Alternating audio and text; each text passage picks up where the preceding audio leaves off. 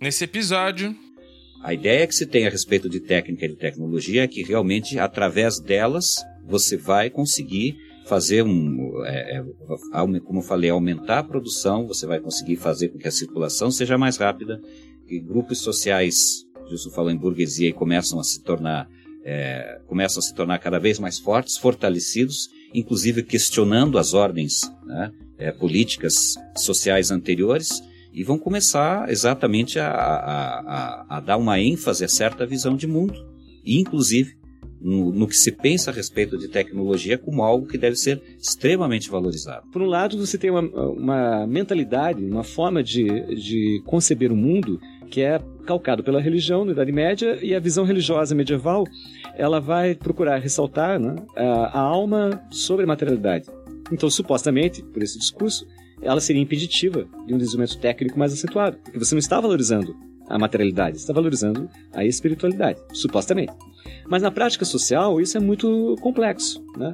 É, é, é graças à lógica a mentalidade profundamente religiosa medieval é que, vai, é que vão haver investimentos muito grandes na construção é, de símbolos religiosos que se concretizam. As catedrais, por exemplo. E ao desenvolver as catedrais, se desenvolve um conjunto de técnicas extremamente complexas no campo da construção civil. Nós recebemos os professores Gilson Queluz e Mário Amorim, do PPGTE, o Programa de Pós-Graduação em Tecnologia e Sociedade da UTFPR, para falar sobre tecnologia. O que é, para que serve, para quem serve e suas relações com a sociedade. Meu nome é Renan e você está ouvindo o podcast Polifonia.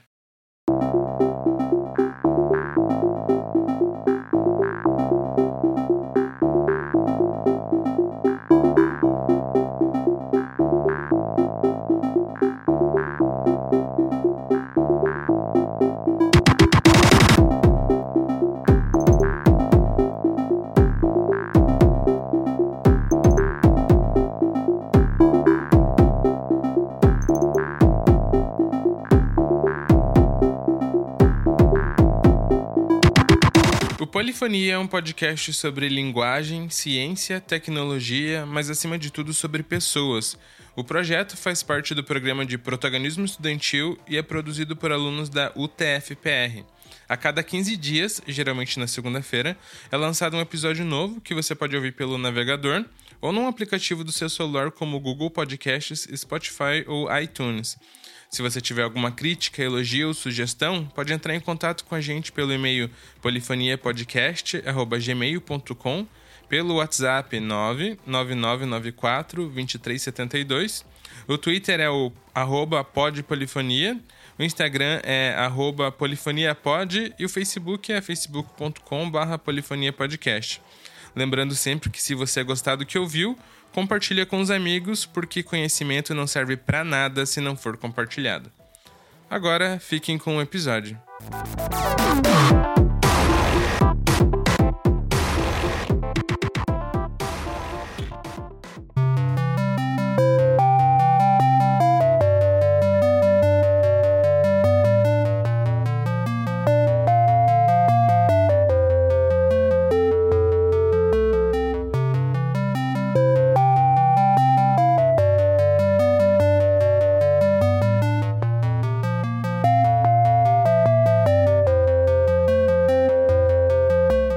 Então, eu tô aqui com o professor Gilson Queluz, que é doutor em comunicação e semiótica e tem graduação e mestrado em história e também é professor do PPGTE, que é o programa de pós-graduação em tecnologia aqui da UTFPR.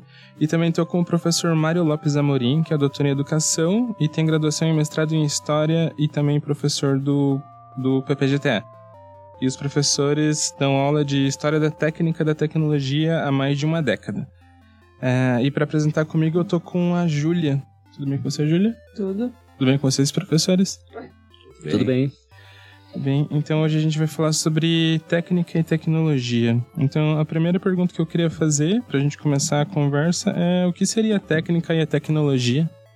Bem, é, nós sempre tratamos a, a, ideia de tecnologia como uma ideia plural, né? ou seja, tem uma multiplicidade de conceitos de tecnologia e essa multiplicidade de conceitos de tecnologia está relacionada às diferentes formas que nós é, tanto discutimos o conceito quanto o local social que nós ocupamos em relação ao desenvolvimento técnico, à tecnologia, seja nossas representações no imaginário, seja nossas práticas sociais. Então, não existe um conceito é, único, fechado de, de tecnologia é, e, o, e, é fundamental que não haja essa, esse fechamento, porque assim nós podemos explorar diferentes formas de abordagem e diferentes formas de compreensão do fenômeno tecnológico em nossa sociedade.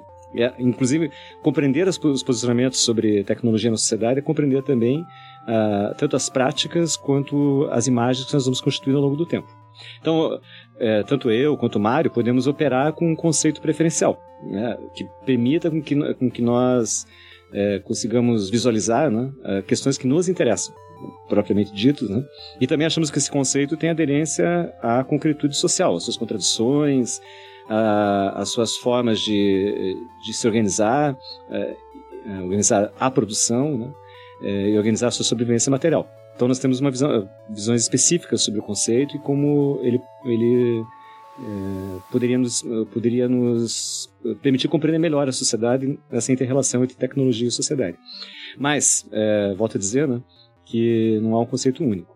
É, por outro lado, se nós estamos dizendo que o conceito é plural, nós também temos que lembrar que existem conceitos de tecnologia que são muito reducionistas, ou seja, é, que transformam a tecnologia puramente em aplicações, ou transforma a tecnologia puramente em um conjunto de artefatos, um conjunto de técnicas.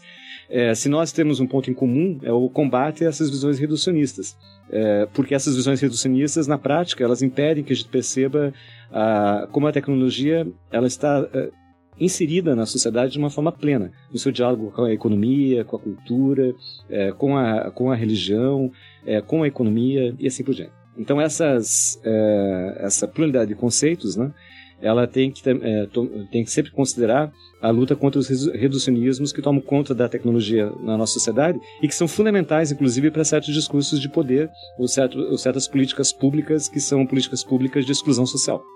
Então, a, a, essas formas reducionistas, os conceitos reducionistas de tecnologia, elas embasam for, a, formas de ação social, especialmente dos poderes constituídos, é, que muitas vezes é, se traduzem em políticas científicas, tecnológicas, industriais excludentes. Né?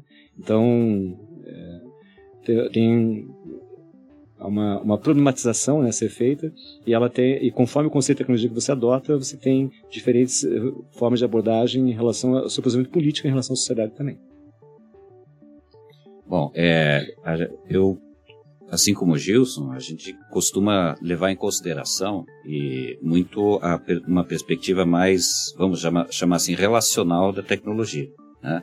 no sentido é, de que existe, a gente pode dizer assim, é, como é que como é que a gente pode trabalhar a, a questão da tecnologia é, relacionada com vários aspectos do todo, né, da, da, da, totalidade social. Gilson falou agora há pouco de questões que devem ser levadas em consideração, em consideração, como por exemplo questões econômicas que ah, são mais é, normalmente são mais evidentes. Né? Quando a gente trata aqui na, na, na disciplina, a gente vê, percebe que é muito forte né, entre os estudantes aquela coisa de sempre se questionar para que, que serve né? esse caráter utilitário. Então, essa é, essa é uma visão que a gente costuma trabalhar, de levar em consideração os aspectos econômicos, mas também outros aspectos, como o próprio Gilson destacou aí, a questão cultural, que é muito importante, né?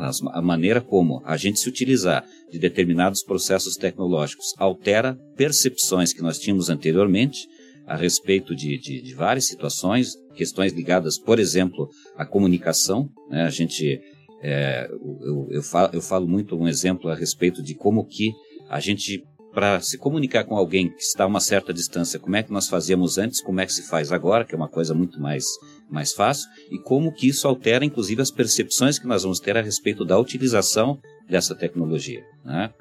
Como o próprio Gilson falou também, eu, a gente não fecha, não fecha definições, né? até porque a gente não, eu, a gente tem uma reserva em relação à questão de entender tecnologia como ciência aplicada, né? quer dizer, parece que é necessário que você tenha aquele desenvolvimento, aquele conhecimento científico pronto para daí você simplesmente aplicá-lo, né? como se fosse uma coisa isolada, distante das realidades que a gente está vivenciando.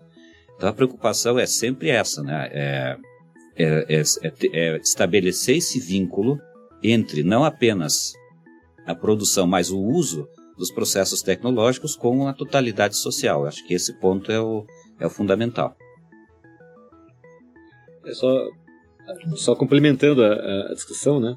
É, uma, uma, compreensão possível de tecnologia e que nós temos é, trabalhado com ênfase né, é que uh, a, a, as técnicas elas surgem do mundo do trabalho. Ou seja, quando nós transformamos a, a natureza procurando garantir nossa sobrevivência material, nós desenvolvemos técnicas, né? um conjunto de técnicas, é, que são dos mais vários tipos, né? desde ferramentas até os processos em si.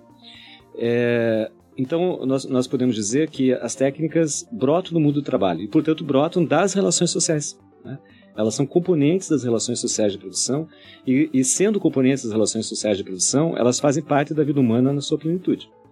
É, as relações sociais de produção elas são marcadas por uma multiplicidade de, de características. Né? Então, é, quando nós nos relacionamos, nós nos relacionamos é, economicamente, no campo produtivo, nós relacionamos afetivamente, culturalmente, nós é, partilhamos um conjunto de crenças culturais, um conjunto de crenças religiosas, um conjunto de crenças é, na visão de mundo é, que, que, nós temos.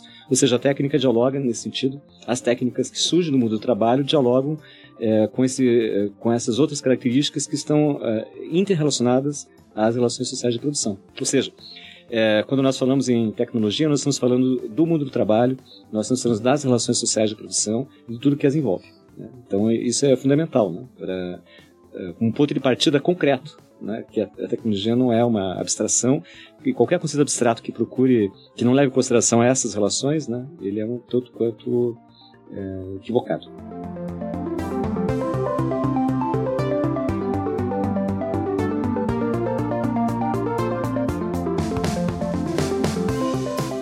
Então a gente pode dizer que a tecnologia serve só para o progresso? Essa é uma pergunta bastante provocante, né? Porque o que, que acontece? Ah, existe um, vamos dizer assim, um senso comum a respeito do, do, do progresso e principalmente a respeito da necessidade de você avançar em pesquisa tecnológica, em pesquisa científica e tecnológica para chegar a esse estágio de progresso. Né? Na verdade, o que, que a gente pode perceber? Né? Essa é uma determinada visão, que a gente pode dizer que surgiu com a modernidade, no qual é uma espécie de um avanço inexorável, né? no qual, a partir do momento que você vai acumulando conhecimento científico, conhecimento tecnológico, você vai, e aí vem a questão que a gente destacou agora há pouco, pensando tecnologia enquanto ciência aplicada, você vai é, fabricando novos processos, novos artefatos, com o objetivo de chegarmos a uma espécie de um futuro brilhante, que a gente não, não sabe, né, nunca soube né, quando, onde isso vai chegar, que a, a tecnologia resolveria praticamente todos os nossos problemas. Né? Quer dizer, então você dá uma espécie de uma agência para essa tecnologia que ela resolveria os nossos problemas a partir do momento que nós investíssemos cada vez mais em pesquisa, nós chegaríamos ao desenvolvimento de novos processos que iriam facilitar a nossa vida para sempre, né? E a, tu, tudo melhoraria. Né? Bom, essa perspectiva, que a gente pode chamar de, de, linear, porque é uma espécie de uma linha contínua, né, que vai chegar num, num momento sempre melhor, é uma das coisas que a gente procura problematizar. Problematizar porque a, a gente tem muitos exemplos ao longo da própria história que vão mostrar que a coisa não, não é tão simples, não é tão fácil né, e, e de, de se perceber. Se a gente lembrar, por exemplo, que é, determinados, vamos dizer assim, determinadas evoluções tecnológicas acabaram trazendo uma série de, de, problemas referentes, por exemplo, a questões ambientais que a gente está vivenciando, presenciando isso, aí a gente pode começar a pensar que realmente essa visão é, de progresso e de que tecnologia necessariamente gera progresso é uma coisa que sim tem que ser problematizada, que a coisa não é tão simples assim. Essa essa visão, vamos dizer assim, da modernidade, ela é algo que a gente realmente tem que, é, tem que, tem que estabelecer algumas reflexões para pensá-la né, a respeito. Acho que isso é importante de destacar. Isso, a, a, gente pode dizer que a, a, ideologia do progresso, que ela tem seu momento mais forte em Constituição ali com a, com a Revolução Industrial, né? ela é uma promessa do, do, capitalismo que haverá uma cornucópia, né? uma abundância de bens né? materiais e de, e de bens de consumo de, de forma geral, é, que vão levar a felicidade a todos. Né? A todos e a todas.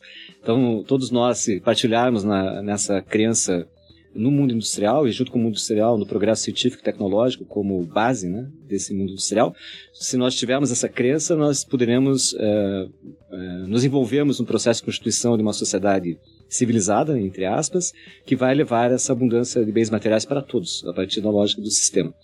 É, mas na prática, a ideologia do progresso, ela, ela faz uma, uma promessa permanente do futuro. Né? Ela, ela, ela nos diz que o futuro que nós vamos chegar, na prática, é o presente que nós já, estamos é, fortalecido, né? ou, com, ou é, com, com suas principais características né?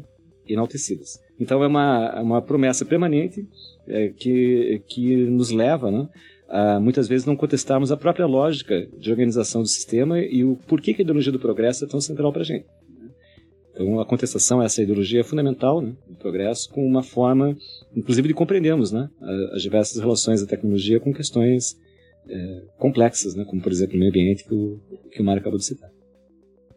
Pois é, é, é, é, essa visão de progresso necessário, vamos dizer assim, trazido pela tecnologia, ela acaba escamoteando uma série de questões que ficam para trás, porque a ideia que se passa é que esses benefícios seriam para todos. E a gente sabe muito bem que a realidade mostra que não é para todos, é para alguns. Isso em termos de, de, de, de visões mais, vamos dizer, é, micro, né? assim como de divisões macro também. A gente sabe, por exemplo, que existe uma divisão internacional do trabalho em que é, é, a, a, ideia do, do, progresso ela pode ser ela pode ser vamos dizer assim melhor notada em alguns países em outros absolutamente não né? É por isso, esse, esse tipo de coisa que a gente procura trazer, é, colocar em relevo, né? quando a gente está trabalhando na disciplina, nas discussões que a gente faz, de trazer isso mais em relevo, porque isso, a ideia realmente é essa, que, que todos serão igualmente beneficiados e a gente sabe que não é por aí. É, a gente colocou mais um tópico nessa para essa conversa, que seria a tecnologia serviria então para quê e para quem? Vocês gostariam de comentar um pouco sobre isso? É, na prática, o, o, conhecimento tecnológico é uma produção humana. Né? É, e ele é produzido por nós né, a, a, partir de diversos locais sociais. É, quando nós pensamos em tecnologia é, no senso comum, nós estamos geralmente nos referindo à tecnologia produzida é, para o sistema capitalista. É a tecnologia capitalista, né? É, ou seja, ela está voltada é, com o principal objetivo para o aumento da eficiência, da produtividade, da lucratividade do capitalismo do, e, portanto, voltado para o próprio acúmulo de capital. Então, é, é essa tecnologia que nós temos como, como senso comum. E é esse foco é, da tecnologia que é, a tua pergunta ela evidencia. Né? A tecnologia é para quem, no senso comum? Né? A tecnologia é para quem é a tecnologia desenvolvida a partir do, do financiamento do capital com o objetivo de benefício direto ao próprio capital. Né?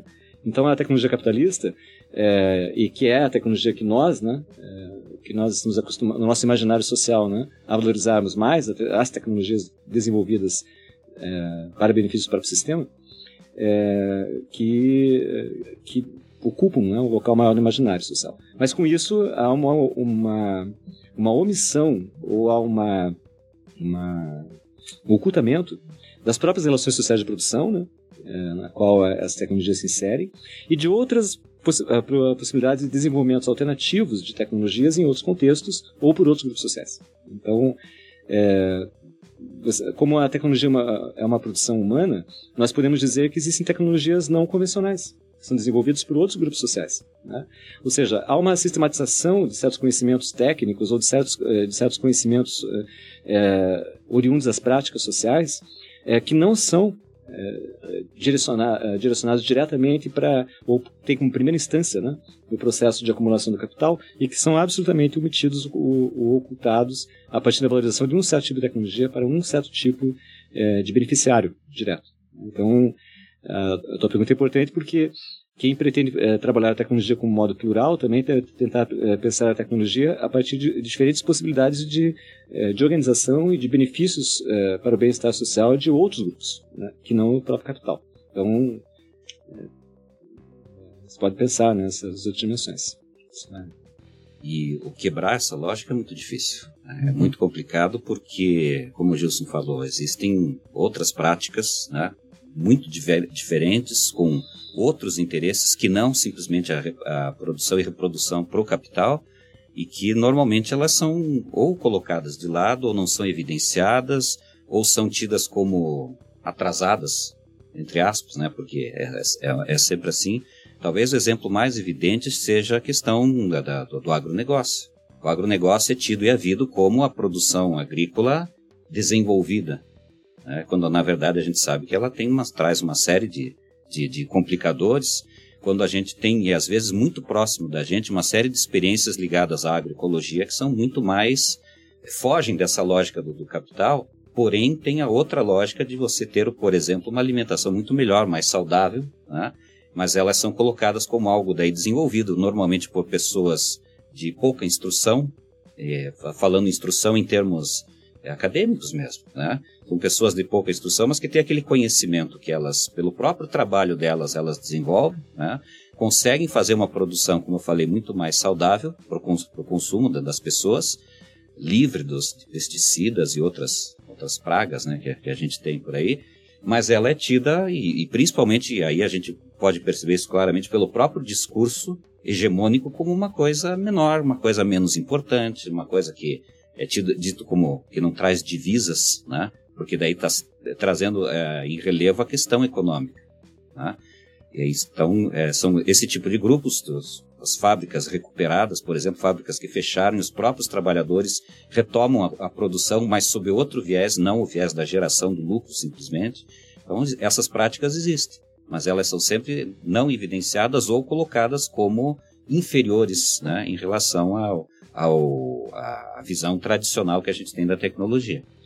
É, a gente poderia dizer que a tecnologia convencional, aquela que está voltada para o acúmulo de capital, né, ela pode ser contrapor ou pode ser contraposta às diversas experiências com que nós poderíamos dizer tecnologias sociais. É até meio estranho falar tecnologia social, porque a gente acabou de dizer que tecnologias que brotam é. da sociedade, mas é que a lógica da tecnologia convencional, muitas vezes, ela é tão excludente da participação social, né, de outros grupos sociais, é que realmente uh, a ênfase na tecnologia social é importante. Ou seja, essa tecnologia que é autogestionária, que é colaborativa, portanto, é uma produção coletiva, marcada né, pela aderência aos saberes é, daquela, daquela comunidade ou daquele grupo social, partilhados, né, é, como instrumento de resolução de problemas para o bem-estar social. Né? Então, a tecnologia social, como a agroecologia que o, que o Mário acabou de citar, elas são bons exemplos de, de esforços né, coletivos de, de, desenvolvimento de conhecimentos técnicos e científicos contrapostos a, a, a esse é, caminho né, da tecnologia convencional capitalista. Então a gente pode dizer que a tecnologia não é neutra. Não. Com certeza, né? A partir do momento que você vai produzir com alguma intencionalidade, já não tem mais neutralidade, né? evidente. E até para a gente pensar em alguns, alguns exemplos que a gente falou agora há pouco, né? Quando você pensa, por exemplo, numa produção em larguíssima escala, né? Como falei agora há pouco da questão do agronegócio voltado para o mercado externo, né? evidentemente que já tem uma intencionalidade, aí já se pensa num tipo de produção tecnológica que é, não existe uma neutralidade, você já tem um interesse embutido aí. Né? E assim como se a gente for pensar em, em vários outros processos é, tecnológicos em geral, é, existe sempre o, o, interesse e que às vezes esse interesse não fica apenas e tão somente né, na questão econômica, mas até mesmo no próprio, a gente pode dizer até no próprio design do produto, isso já aparece. Essa intencionalidade na produção tecnológica, ela já, já, ela já existe. Né? Você, a partir do momento que você vai projetar é, determinado artefato qualquer, com uma, uma determinada configuração, já existe uma intencionalidade. Os valores daquilo que você quer é, embutir no, no, no, no projeto, no, no objeto é, acabado, concretizado, ela já existe a partir do momento que se faz o, o, o, no próprio projeto, isso já aparece e depois vai se concretizar. Certo? Então a gente não vê como possível pensar em termos de uma tecnologia neutra de forma nenhuma. É o princípio, né? A, a, tecnologia ela incorpora valores. Ela é uma produção humana, ela incorpora valores das mais diversas formas. Os valores econômicos são os mais comuns de serem percebidos, né? Mas valores sociais, políticos, culturais, né? É, também estão é, inseridos é, na tecnologia. Vários, vários teóricos do campo ciência, tecnologia e sociedade têm pensado essa questão dos valores. O Finberg talvez seja o um maior destaque, né? Ele é um filósofo da tecnologia. É, que, tem, é, que tem refletido sobre esse processo de incorporação de valores nos projetos tecnológicos e no próprio artefato, na concretude material do, do artefato. Então é, é importante. Quando se pensa um projeto em uma cidade, por exemplo, né, faz a delimitação é, é, de quais são os espaços que serão ocupados por diferentes grupos, diferentes classes sociais. Você, você faz uma, um projeto de malha urbana que define os locais sociais. Então o projeto já tem em si uma visão prévia, né, valorativa, de classe social, de hierarquia, é, de hierarquia é, sociais e assim por diante. Então nesse sentido, é apenas um exemplo, né, como a tecnologia incorpora valores. Uma configuração urbana, por exemplo, que é como a gente vê no, não apenas nos projetos, mas na prática, costumam dar uma ênfase, por exemplo, a um determinado tipo de sistema de transporte público. E aí você já começa a perceber o que, que se destaca nesse projeto. Né? Ou que você dá um destaque muito grande, por exemplo, para as vias por onde vão trafegar os veículos. O que, que acontece? Na, nesse mesmo nesse projeto que depois se concretiza, você dá essa ênfase para a utilização de um determinado sistema tecnológico e, por exemplo, não pensa a não ser depois improvisadamente, como a gente assiste, em ciclovias, por exemplo, que seria uma outra possibilidade de transporte, mas você dá a ênfase para algum. Então aí, como, a, como eu falei, a, a, perspectiva de neutralidade, ela realmente não, não cabe aqui né, na nossa discussão. É, então a tecnologia ela pode ser uma busca pelo aumento da eficiência, tipo, uma melhora no uso do nosso tempo? Nós normalmente a concebemos assim na, na nossa sociedade, né? Na nossa sociedade nós associamos diretamente tecnologia, eficiência, produtividade e, portanto, a, a um, um, uso mais, é, melhor do tempo. Né? Melhor, mas uso melhor do tempo em que sentido, né? É uso melhor do tempo no sentido que, que você transforma o tempo em uma unidade, é, em um, uma, uma em um, espaço uh, de produção em um espaço de intensificação né, é, de, de produção de bens, serviços. Ou seja, é, você está, quando você associa eficiência, produtividade, uso do tempo, na prática você está assumindo para si né, a noção de tecnologia que é aquela que interessa ao capital. É o capital que está interessado nisso. Ele que está interessado em fazer com que o nosso tempo se transforme mais produtivo, mais eficiente. Ele que está interessado em extrair valor né, é, do nosso tempo de trabalho.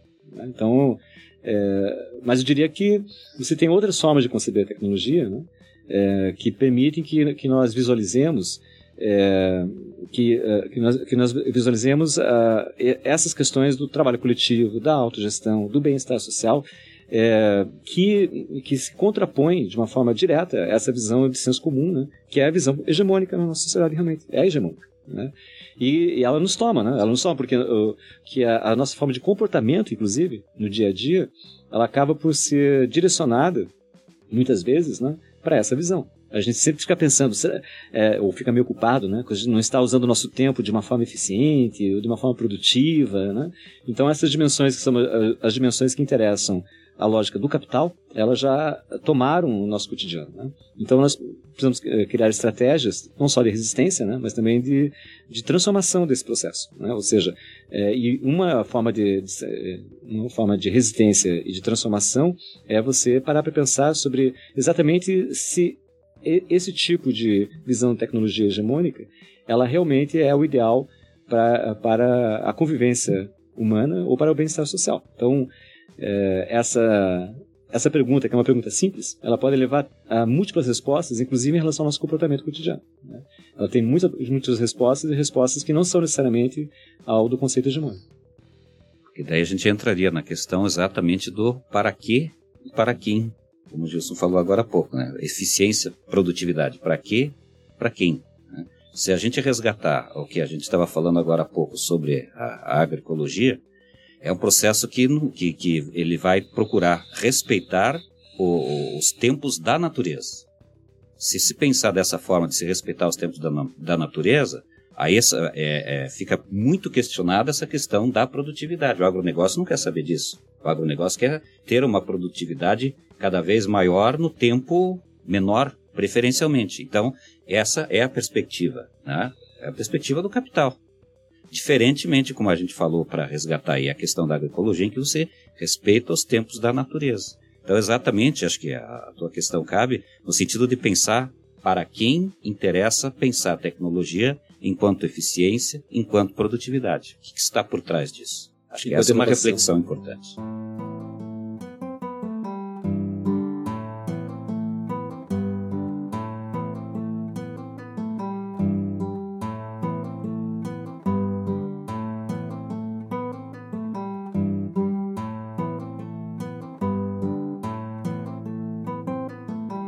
Eu tinha um gancho para essa pergunta que eu acabei perdendo, mas era o tópico da religião, que algumas pessoas têm uma ideia de que, ah, se não fosse a religião na Idade Média, no, a nossa tecnologia, esse ponto já estaria lá, desenvolvida num ponto que. Tá isso, exatamente. A gente teria tipo, um, um progresso. Um... Isso, isso, alguma coisa assim. É, é, eu acho que o senso comum, ele realmente ele nos diz, né, que a, a religião é um obstáculo impeditivo ao, ao, desenvolvimento tecnológico. Mas, historicamente, isso é muito questionável, né? A, a relação a, entre religião e tecnologia é uma religião tão complexa é, quanto as relações sociais o são. Né? Então, elas têm, é, essas relações são muito nuançadas, elas são muito cambiantes, elas têm permanências. Né? É, se nós é, eu sempre quando a gente vai discutir com, com os alunos, é, por exemplo, Idade Média, a, a problematização da, da, da, relação entre tecnologia e religião é fundamental. Então a gente trabalha diferentes autores lá, é, Jean Gimpel, Jacques Legoff, né? É, Chiara Frugoni, pessoas que pesquisaram, Lin White Jr., é, historiadores da tecnologia ou de áreas afins, é, que problematizaram a, as relações entre a tecnologia e a sociedade naquele período, e eles vão dar destaque à relação entre tecnologia e religião e vão mostrar como ela era contraditória. Profundamente contraditória. Então, por um lado, o pensamento, só para dar esse exemplo, né? A gente poderia trabalhar em cada período histórico essa relação e mostrar como ela é muito contraditória. Mas em relação à Idade Média, que você falou, né? É, é só para dar um exemplo, né? É, por um lado, você tem uma, uma mentalidade, uma forma de, de conceber o mundo que é calcado pela religião na Idade Média e a visão religiosa medieval ela vai procurar ressaltar né, a, a, alma sobre a materialidade, né, a salvação do espírito sobre, a, a, sobre a materialidade cotidiana. Portanto, o ideal é que você seja contemplativo, passivo, que você se dedique à oração e à purificação da matéria, do seu corpo, para que você consiga chegar à, à, transcendência né, espiritual. Mas uh, isso significa o quê? Significa que você não está valorizando né, a transformação, você está valorizando a transformação material, você está valorizando a, a, a transcendência espiritual. Então, supostamente, por esse discurso, ela seria impeditiva de um desenvolvimento técnico mais acentuado, porque você não está valorizando a materialidade, você está valorizando a espiritualidade, supostamente. Mas na prática social, isso é muito complexo. Né? É, é, é, é graças à lógica a mentalidade profundamente religiosa medieval, na intersecção com, com transformações é, socioeconômicas que estão acontecendo, especialmente no período feudal, é que, vai, é que vão haver investimentos muito grandes na construção é, de símbolos religiosos que se concretizam. As catedrais, por exemplo. As catedrais são um, um, um empreendimento que, que é feito a partir dessa mentalidade religiosa em diálogo com as transformações socioeconômicas do período feudal. E ao desenvolver as catedrais, se desenvolve um conjunto de técnicas extremamente complexas no campo da construção civil. Né? Ou seja, é, aquilo que aparentemente era um impeditivo, né, contraditoriamente, ela acabou por estimular sob certo aspecto. A mesma coisa os mosteiros. Os mosteiros, os, os monges, é, é, por causa dessa lógica de, de, retirada do mundo material, se retiram né, para regiões afastadas, rurais, recebem terras né, é, e, e criam os mosteiros em regiões isoladas, mas uh, ao, ao, se isolarem, é, para poder explorar e poder sobreviver materialmente, porque eles, pela lógica de, boa, de, algumas, de algumas ordens religiosas, eles precisam garantir também a sua sobrevivência material pelo trabalho e a oração, né? É, o trabalho é uma complementação à purificação pela oração. Eles vão ter que vão ter que garantir a sobrevivência material. E ao tentar garantir a sobrevivência material, é, ao, com o passar do tempo, eles acabam por desenvolver sistemas técnicos complexos para a exploração dos recursos naturais que estão associados àquele mosteiro. Né? Então você tem um conjunto de, de desenvolvimentos técnicos, por exemplo, a utilização intensiva dos moinhos d'água, dos moinhos hidráulicos, né? é, que tem os mosteiros como local de disseminação. Né? Então vejam, é, não é que a, a, religião é o principal estimulador do desenvolvimento técnico, mas ela, é, no caso medieval, né? Mas é, nós podemos dizer também que ela não é um impeditivo absoluto, não há uma determinação total, nunca é uma pressão. Né? que é, ao valorizar mais a espiritualidade que a materialidade, é uma pressão para que não haja uma valorização da materialidade. Mas as contradições internas da sociedade, elas inclusive fazem com que uh, a própria religião, o próprio, os próprios, a própria estrutura né, que cerca uh, a religião, acabe por desenvolver né, técnicas de, um, de uma maneira inesperada. Inesperada para que se você dissesse que o discurso determina a, a relação social, que a mentalidade religiosa vai determinar de uma forma é, única, né? Isso não é o real na sociedade. Por isso que é tão bacana a gente estudar essas nuances né, e perceber essa complexidade social que ocorre em cada período, né, Idade Média especialmente. Então, não é, eu diria que não, não é um impeditivo, não é uma determinação absoluta. A religião como um impeditivo absoluto para o desenvolvimento tecnológico. E vice-versa também, né? O desenvolvimento tecnológico ele se articula com, com as características da sociedade, inclusive com a religião. É porque a gente ainda assiste hoje é que existe a, a apropriação dos processos tecnológicos pelas próprias religiões. Né? A partir do momento que você vê é, uma série de, de mensagens, é, melhor dizendo, você vê, por exemplo, canais de televisão né? reproduzindo é, é mensagens religiosas, e não vou entrar no mérito delas, né? Mas o que, que acontece? Você vê claramente é, as religiões se apropriando dos processos tecnológicos, né? querendo inclusive compreendê-los e saber utilizá-los da melhor forma possível para que a sua, a sua mensagem chegue para o maior número possível de pessoas. Então, como o Gilson falou, é uma relação muito interessante porque a gente observa as contradições o tempo todo. Né? É que normalmente o que acontece? A gente vê muitas vezes alguns posicionamentos de, de, determinados credos religiosos contrários a certo tipo de pesquisa. Por exemplo, pesquisa com, com célula-tronco, é, articulações de bancadas religiosas no Congresso para impedir que tais é, projetos, para que as pesquisas com relação, por exemplo, a esse campo sejam é, liberadas.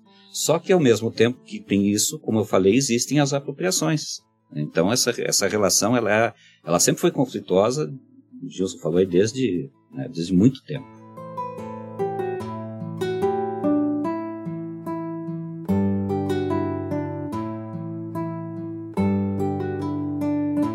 Pensando na, na, nessa visão da história como um, um, uma linha reta de que vi, no final visa o progresso, é, a, a, pergunta final que eu queria chegar era por que que na, na Revolução Industrial, que o senhor falou, o que que mudou na cabeça das pessoas que, tipo, agora a tecnologia vai salvar o mundo, que, tipo, não tinha antes na Idade Média, por exemplo?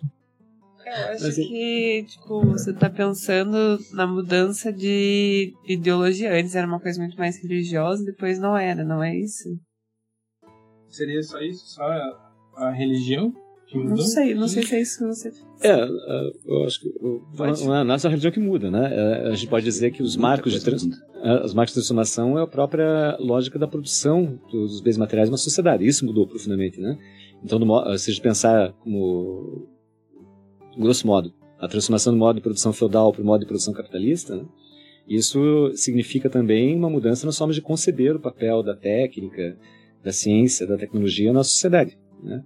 Então, quando, quando nós falamos que a Revolução Industrial é um marco na, na concepção da, da tecnologia moderna, é que nós estamos uh, visualizando, inclusive, o próprio, o próprio aparecimento do, do termo tecnologia, como nós modernamente entendemos. As sociedades anteriores é, não utilizavam o termo tecnologia como nós conhecemos, eles utilizavam é, artes mecânicas, ofícios, né, técnicas até, né, já um pouco mais avançado dentro do século XVII e XVIII, é, mas o termo tecnologia em si não era utilizado. Ele passa a ser utilizado como, a, como fortemente, né, no, a partir do, da segunda metade do século XVIII e contemporaneamente à Revolução a Revolução Industrial é, como uma forma de designar uma nova etapa, né, é, uma nova etapa do conhecimento e uma nova etapa hierarquizada do conhecimento. A Revolução Industrial ela vai transferir uh, o, a produção do mundo das oficinas, né, é, do mundo das manufaturas para a fábrica. E ao fazer uh, essa transferência, na, na, prática ela está fazendo uma apropriação dos conhecimentos técnicos de setores uh, produtivos anteriores.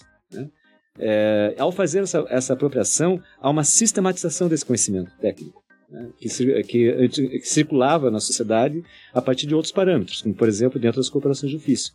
Ele passa a ser sistematizado no ambiente da fábrica pelo, uh, por aqueles é, que, que detêm né, o poder político e econômico é, no ambiente das fábricas, ou seja, pela burguesia. E a burguesia, ela é, ao se apropriar dessa, desses conhecimentos técnicos e científicos de uma forma voltada para o incremento da, da, produtividade, da eficiência e da lucratividade no ambiente da fábrica, ou seja, a partir do momento que ela passa a ter o controle social, não só da produção, mas também dos conhecimentos técnicos envoltos na, na produção, ela vai realizar um processo de sistematização. E esse processo de sistematização envolve uma unidade em teoria e prática é, que é, a gente pode dizer que é sintetizada na figura do engenheiro. É, engen a, a engenharia ela surge como uma profissão. Né? E o, o, engenheiro é aquele que é encarregado da sistematização do, dos conhecimentos técnicos para uso é, diretamente voltado no ambiente é, de produção é, voltado para a acumulação do capital, especialmente no ambiente das fábricas, mas não só os ambientes da, da fábrica. Né? Então ele realiza essa sistematização do conhecimento técnico e, portanto, pa passa a existir uma hierarquia. O que o engenheiro faz é tecnologia. Ele sistematiza os conhecimentos técnicos né, de uma determinada área. Ele opera e sistematiza esses conhecimentos. Então, o que ele faz é tecnologia. O conhecimento técnico fica num grau hierárquico, nessa lógica, inferior. Ele é a operacionalização desses conhecimentos. Então, um técnico faz isso. Ou um operário qualificado faz isso. Né? O engenheiro, ele sistematiza, ele faz a gestão, né? é, ele organiza né, o sistema produtivo. Então, a, a, a, profissão da engenharia e o termo tecnologia, uh, eles surgem quase que simultaneamente no mesmo tempo. Né? E as estratégias de fortalecimento do papel social dos engenheiros passa pelo fortalecimento do termo tecnologia, ou, no caso britânico, technology, né? é, o termo que se transforma no marco nosso. Nós usamos o termo tecnologia, mas é recente o uso, portanto, bem recente. Eu diria que é, é, é, mais marcantemente ainda é durante o século XX que o uso do termo tecnologia se constitui, com força, né, com força. É, então, é recente e ele marca uma transformação em relação à forma de produzir e ao, ao a, a hierarquia de conhecimentos que nós acabamos por estabelecer na sociedade a partir dessa nova forma de produzir. Se a gente pensar em termos de, de, de, de a gente sempre parte do princípio da concretude da, da, da realidade, né, do concreto, para a gente daí entender, procurar é, compreender o que se pensa a respeito da, da, da técnica e da tecnologia. Né? Quer dizer, partindo da tua pergunta, né? a partir do momento que nós temos uma alteração na situação concreta das relações sociais de produção, isto é, a partir do momento em que é, chega-se a, a, a, novos mundos, né? os europeus chegam na América, é, têm acesso a uma, a uma série de, de, de, vamos chamar assim, matérias-primas que não tinham em outras partes do mundo, em África, começa a haver uma ampliação de mercado, a necessidade de você ampliar a produção, de você agilizar a circulação desses bens que passam a ser produzidos, evidentemente que é algo que em outros tempos, né? a gente estava falando aí na, uh, durante a Idade Média, era uma coisa considerado no segundo plano, isso passa a ganhar um plano muito mais forte. Há toda uma necessidade de você conseguir ganhar ao agilizar produção, circulação de bens e de mercadorias. Então, veja que daí o valor que se dá ao incremento dos processos técnicos e tecnológicos é muito maior.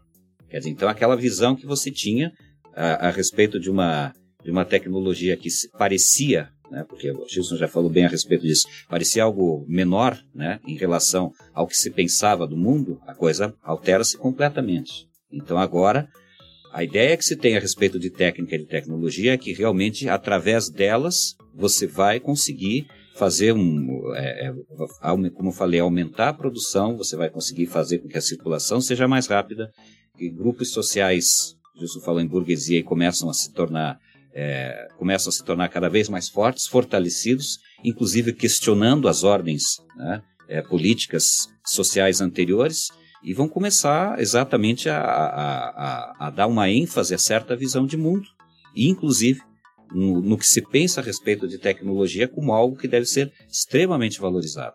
Aí que vão começar a aparecer exatamente a importância de pessoas como os engenheiros, por exemplo, que são aqueles que seriam, seriam os, os que teriam entendimento de como vai se fazer essa produção, no sentido de agilizá-la, de torná-la cada vez melhor, cada vez mais, melhor assim que eu digo, que é, em termos quantitativos, que atenda, que se produza mais e que, que se chegue a um número maior de consumidores. Então você veja aí que o que se pensa a respeito muda, né? Como a gente tinha uma ideia anteriormente, hoje passa-se a ter uma outra concepção a respeito de técnica e de tecnologia.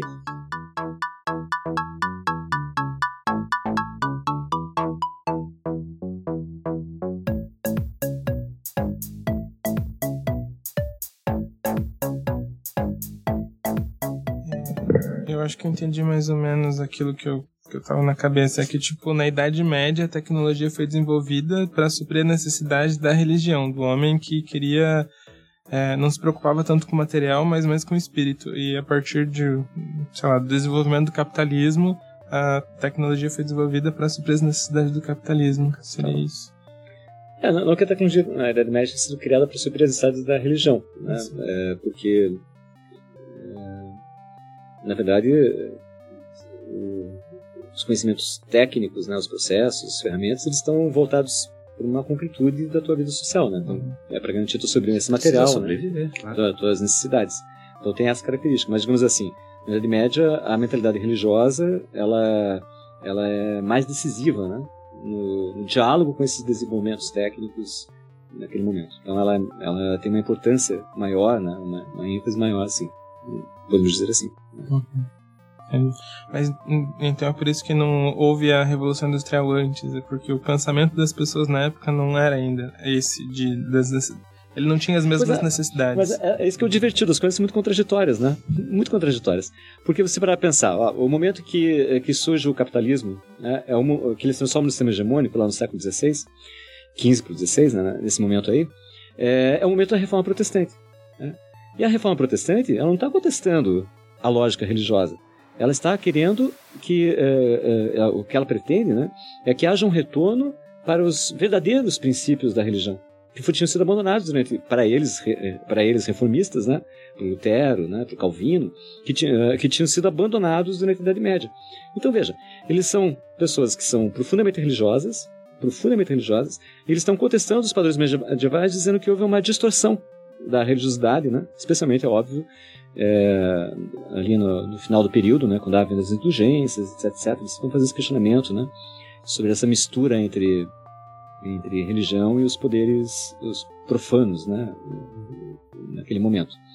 Então, uh, mas veja, eles são religiosos, né, profundamente religiosos, mas uh, indiretamente quando eles fazem isto, né, e eles dizem que a religião precisa voltar a essas a, sua, suas raízes originais, eles vão fazer uma uma defesa da relação direta do ser humano para com Deus, não mediada pela religião institucionalizada daquele momento, ou seja, pela, pelo poder da igreja constituída, né? pelo poder da igreja católica romana, pelo poder papal e assim por diante. Não mediada.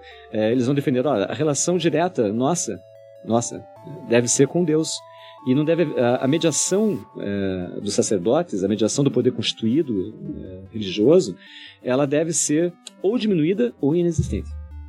Então, isso, é, isso vai levar, nós podemos dizer, né, a um processo da individualização do contato nosso para com Deus, né, no período, no período né, Então eles vão defender a leitura da Bíblia, né, como é, a Bíblia era de difícil acesso, é, vai, vai haver a publicação, né, é, em série da Bíblia, quando, a, graças ao surgimento da imprensa, é, e vejam, esse processo de individualização que nasce de um sentimento religioso, de, desejo de resgatar o sentimento religioso, na opinião do, dos reformistas, autêntico, né, da sua relação com Deus, é, leva a uma individualização, um processo de individualização. É, é o indivíduo para com Deus. Né? É, esse processo de individualização ele está em diálogo direto com o processo de individualização defendido é, pela burguesia que não quer mais agora um trabalho coletivo servil né, na unidade de produção que é o feudo, mas ele quer o trabalhador livre, aqui entre aspas, né, assalariado, a serviço né, da acumulação de capital. Então, veja, não é que os reformistas é, estivessem diretamente a serviço do, da, da, do pensamento burguês nesse sentido, né? mas é, as articulações sociais que vão se constituindo levam a essa, essa interrelação. Assim como, por exemplo, só para complementar, né, a visão sobre ciência e tecnologia. Né? É, assim como a reforma protestante, há uma reforma né? ou melhor, no caso, as pessoas hoje em dia denominam revolução, revolução científica e tecnológica. Científica. Né? E quem que está fazendo a revolução científica e tecnológica? São pessoas ateias? Né? Não. São pessoas profundamente religiosas, ou, ou, que, uh, que estão, uh, assim como muitas delas são reformistas, inclusive religiosos, né? são reformistas, uh, partilham dos, das crenças reformistas, outros não, outros não são. Né?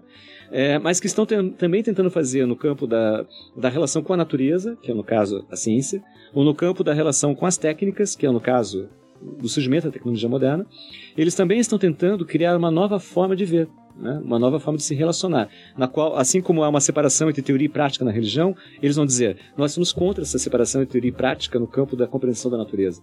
Nós não queremos mais é, que que as ideias prontas vindas do campo religioso hegemônico é, definam nossa relação com a natureza, com as técnicas. Não, nós queremos investigar, nós queremos verificar, nós queremos fazer com que a teoria e a prática estejam unidas como uma forma de compreensão da natureza, como uma forma de sistematização das técnicas. Né?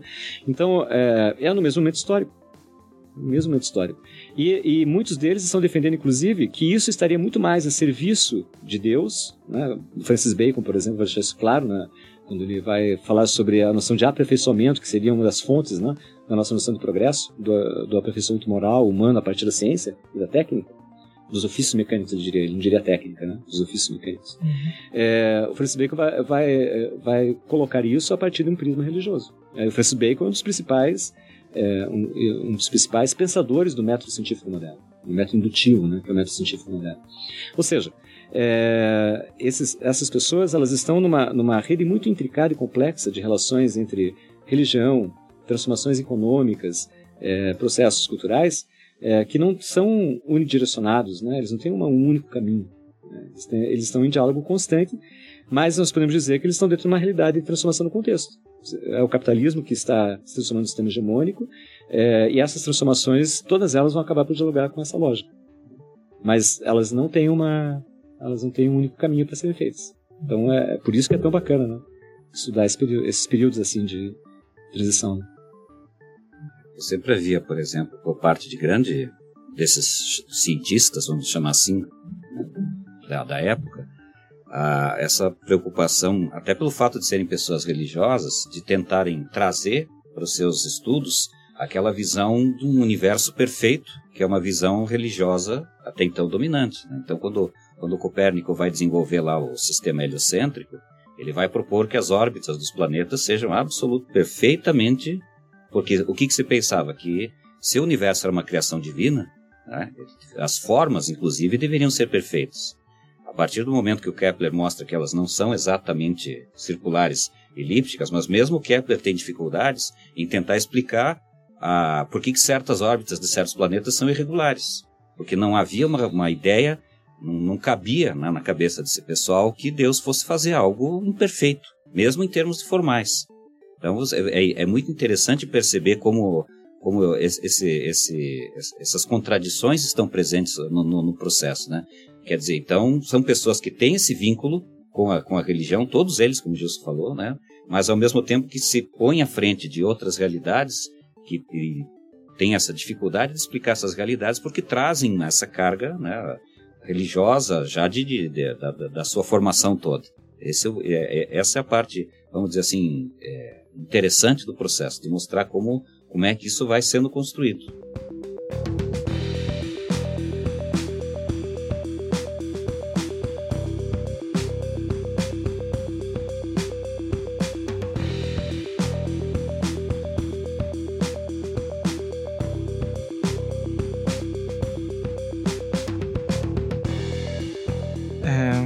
As pessoas têm essa ideia de que a tecnologia pode ou salvar a humanidade ou então condenar a humanidade, esse negócio meio determinista.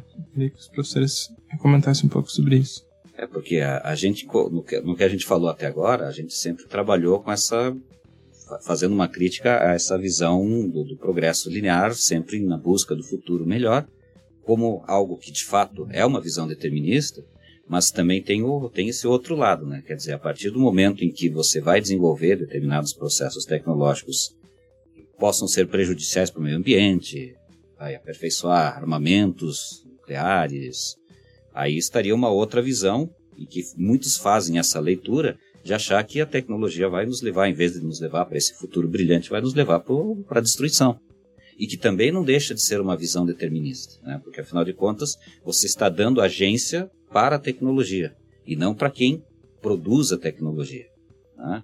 O, a meu modo de ver, o que a gente tem que levar em conta é que, como diziam os antigos, né, você não pode jogar a criança fora junto com a água do banho.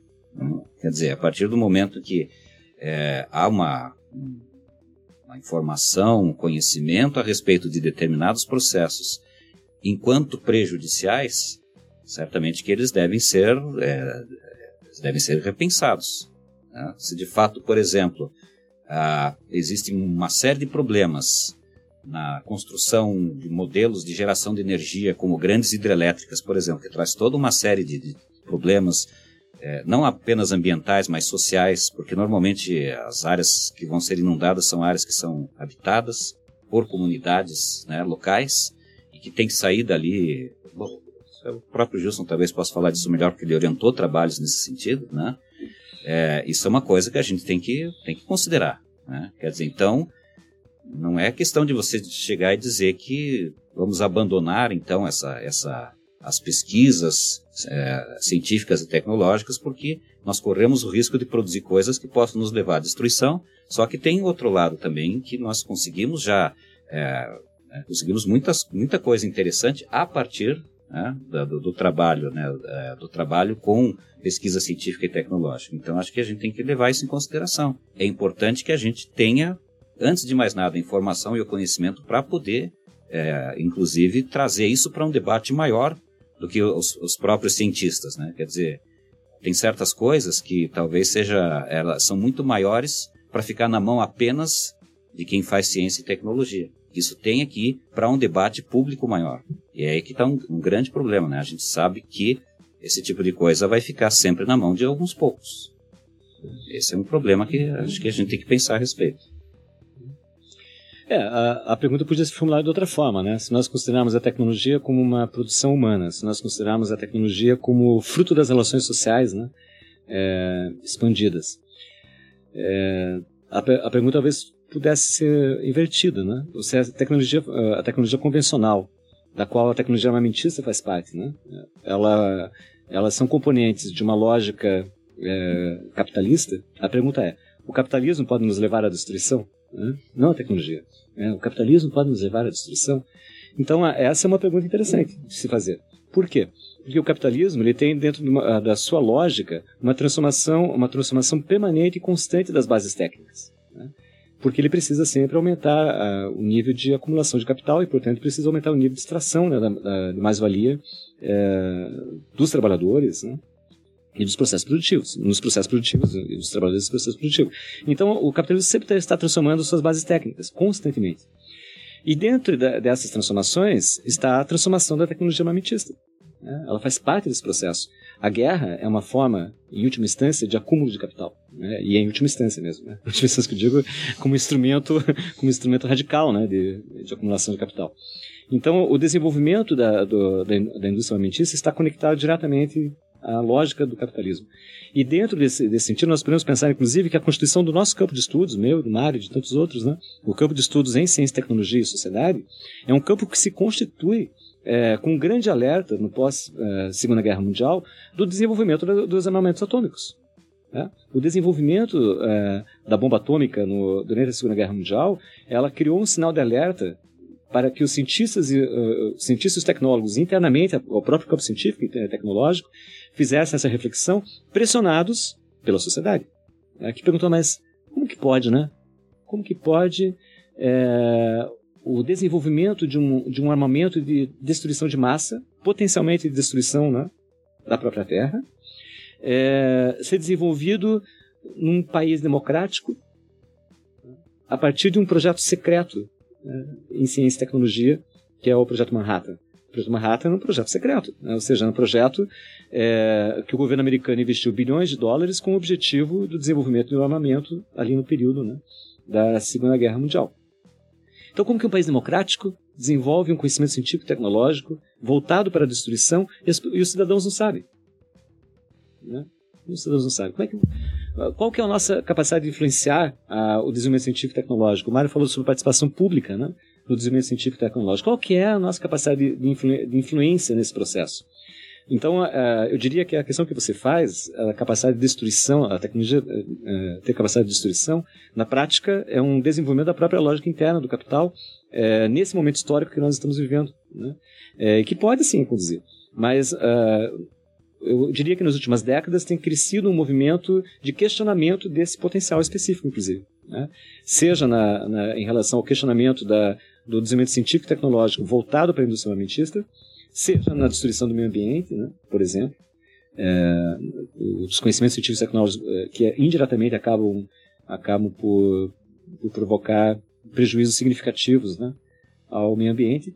Houve uma mobilização social né? é, por parte de grupos de cientistas, grupos de tecnólogos, né? E assim como partes da sociedade, para que isso seja questionado. Então a participação pública, ela é, e que é, eu diria que esse questionamento é básico para o surgimento do campo ciência, tecnologia e sociedade, né? Essa crítica a, a esses usos, esses usos que são prejudiciais, né? À sociedade. É, a, a participação pública ela pode servir como uma forma de você é, por um lado, criar resistência a esse tipo de desenvolvimento, que continua, inclusive, né? Só lembrando. Né? Uhum. A indústria armamentista continua sendo fundamental né, para o capital. É, a tentar colocar limites nesse, é, nesse desenvolvimento, por um lado, mas, por outro lado, também é, tentar fazer o conhecimento científico e tecnológico né, é, sejam produzidos a partir de outros valores e direcionados para outros interesses. Então, eu diria que essa visão determinista que a tecnologia vai levar ao, o Apocalipse, né? Ela na verdade ela deveria ser primeiro invertida e depois situada.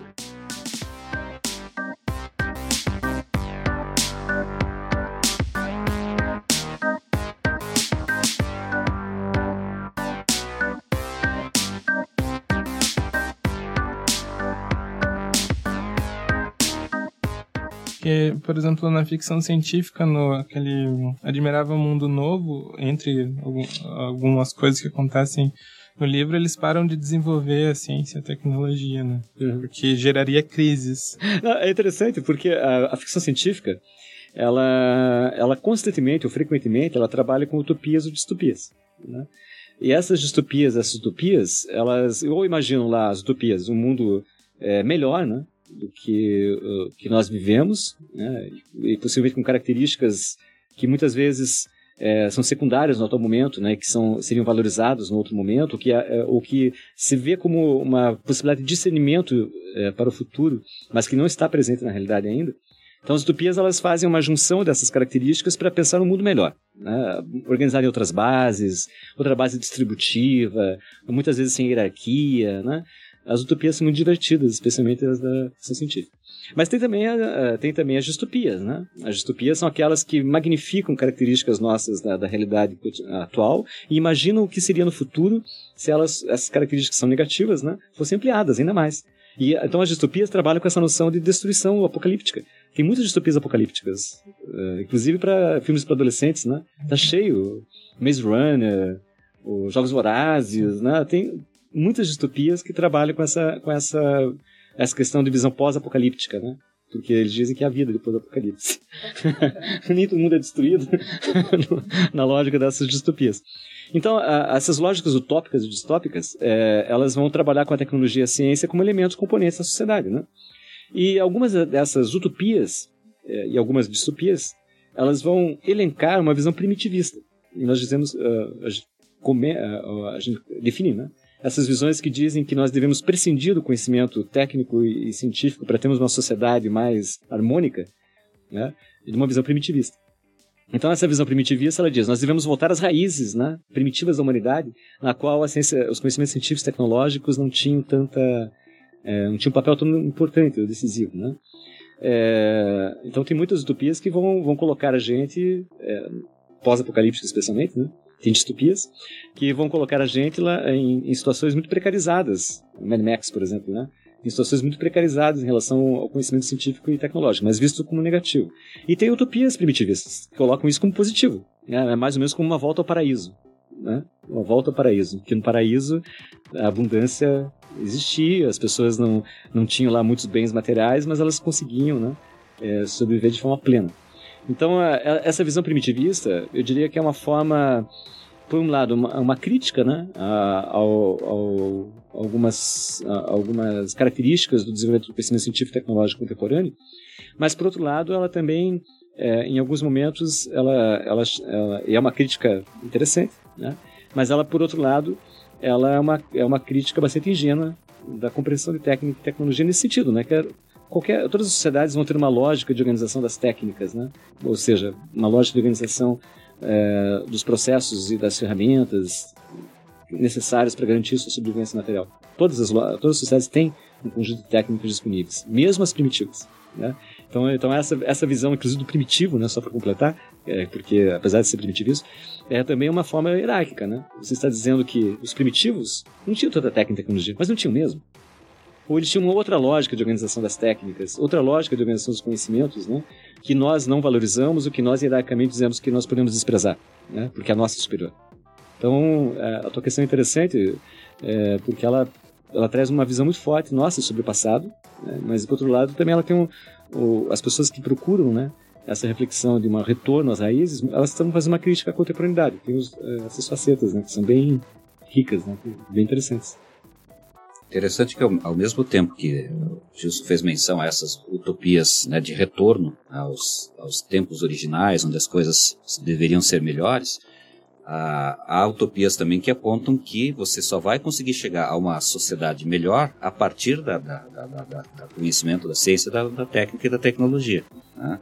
É, eu lembrei muito lá dos casos do, do Campanella e do, do, né, do, do próprio Francis Bacon, em que eles escreviam livros de uma, é, descrevendo o que seria uma sociedade perfeita. Cidade do Sol, por exemplo, né, do Campanella, uma cidade perfeita, né, onde tudo, toda a instrução que as pessoas têm desde criancinhas até chegarem à idade adulta, toda, toda a organização social está vinculada à questão do conhecimento.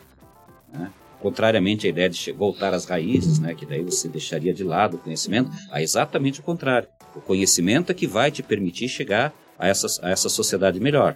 E de uma forma, porém, e, e descrito pelo, pelo, pelo, por esses próprios é, utopistas que eu falei, de uma forma é, que não tem conflitos. Porque daí a gente também pode questionar, né? Como é que uma sociedade perfeita é uma sociedade sem conflitos. Ou seja, é uma sociedade autoritária. As coisas são impostas, você vai passar por diferentes estágios até chegar à idade adulta, onde você vai conseguir ter um padrão de vida melhor graças ao conhecimento.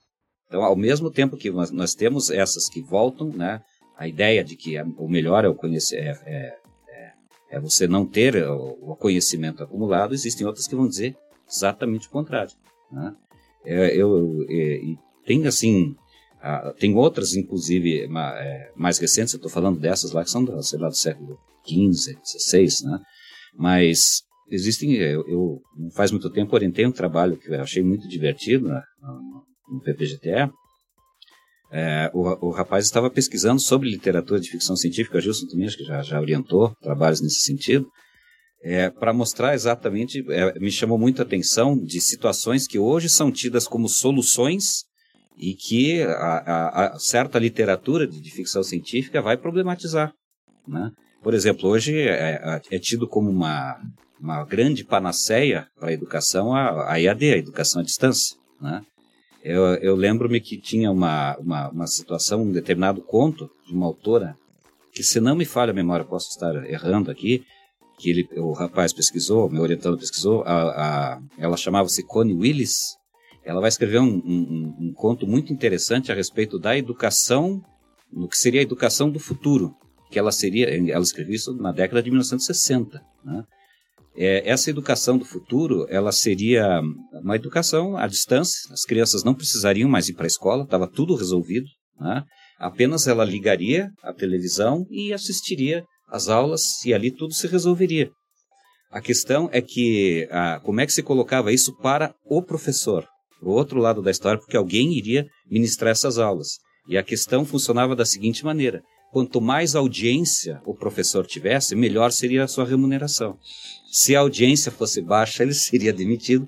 Então, o que, é, uma situação extrema que a, a autora a Connie Willis colocou no conto era que uma professora, por exemplo, para conseguir é, altos índices de audiência, ela, ela ia dando a sua aula e ao longo, ao longo da aula ela ia fazendo striptease.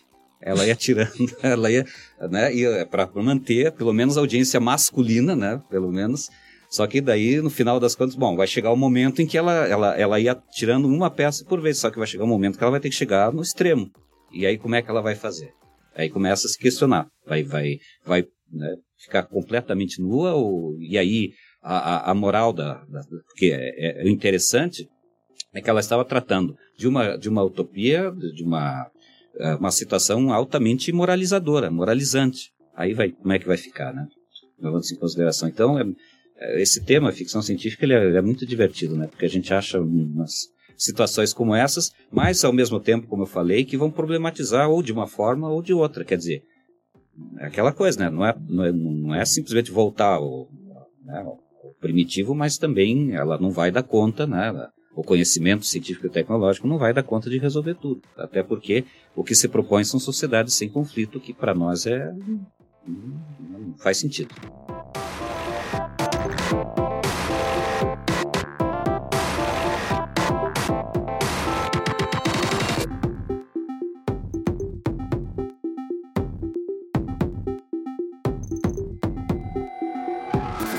Falando de conhecimento, então, o que significa dizer que a nossa universidade é tecnológica? Bom, aí a gente tem que pensar, a, a, o ponto fundamental é a concepção que se tem de tecnologia. Porque a gente poderia pensar assim, bom, se a gente for pensar em determinado sentido, é, existe alguma universidade que não seja tecnológica? Né? O que, que dá essa, esse, esse diferencial? Porque a perspectiva que se tem de, de tecnologia aqui dentro da instituição, né, a gente, claro, tem conversa com as pessoas, com os professores, né? E é, há uma, uma, uma, certa visão bastante reducionista. Reducionista em, qual sentido? Se é uma universidade tecnológica, você tem que dar ênfase, por exemplo, para os cursos, por exemplo, da engenharia. E que a gente, né, essa é a realidade que a gente observa, né? A maioria dos cursos é de engenharia ou que tenham, não especificamente de engenharia, mas que sejam tidos como tecnológicos, arquitetura, design, né? Esse tipo de coisas. Por outro lado, e isso é interessante, no próprio projeto de é, que foi aprovado para a constituição da Universidade Tecnológica, na justificativa para a existência da Universidade Tecnológica, há uma outra perspectiva de tecnologia muito diferente e que é exatamente essa que o Gilson falou muito a respeito já, eu falei também alguma coisa, que é a de pensar na perspectiva relacional da tecnologia, né? de pensar a partir das relações da tecnologia com a sociedade. Né? Isso, inclusive, para quem, quem tiver o, o interesse em, em buscar acredito que na internet você consiga, tendo lá o número da lei, que agora me foge, foge a cabeça, me foge a memória, mas ali você vai encontrar o projeto em si, em que, que se pensava para esta universidade e que seria um projeto extremamente interessante de fazer essa discussão da, da, da do entendimento da tecnologia como uma relação social, né? como, como algo que está né, inserido na, na lógica da sociedade que seria um projeto extremamente interessante se ele de fato se concretizasse. Né? Infelizmente, como a gente está vendo, em termos práticos, a grande maioria não pensa assim. Né? Talvez são, são poucos os que, que tentam trazer essa discussão.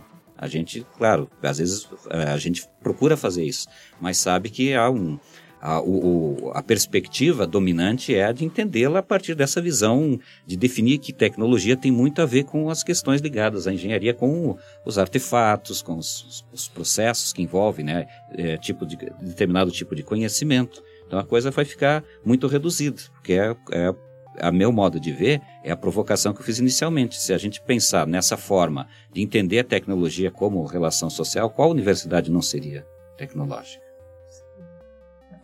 É, é, essa resposta é bem complicada, acho muito complexa mesmo. Porque, na verdade, os institutos politécnicos, as faculdades tecnológicas, as universidades tecnológicas, elas surgiram com uma, com uma tentativa de, é, de afirmação de um campo ascendente da, do, do, após a Revolução Industrial, que é o campo da tecnologia. Né? Ou seja, as universidades convencionais elas uh, não abriam espaço originalmente para cursos nessas áreas. Se vocês forem ver o processo de institucionalização das engenharias, eh, elas eh, levaram um tempo significativo para se institucionalizar nas universidades convencionais. Havia uma resistência para essa institucionalização.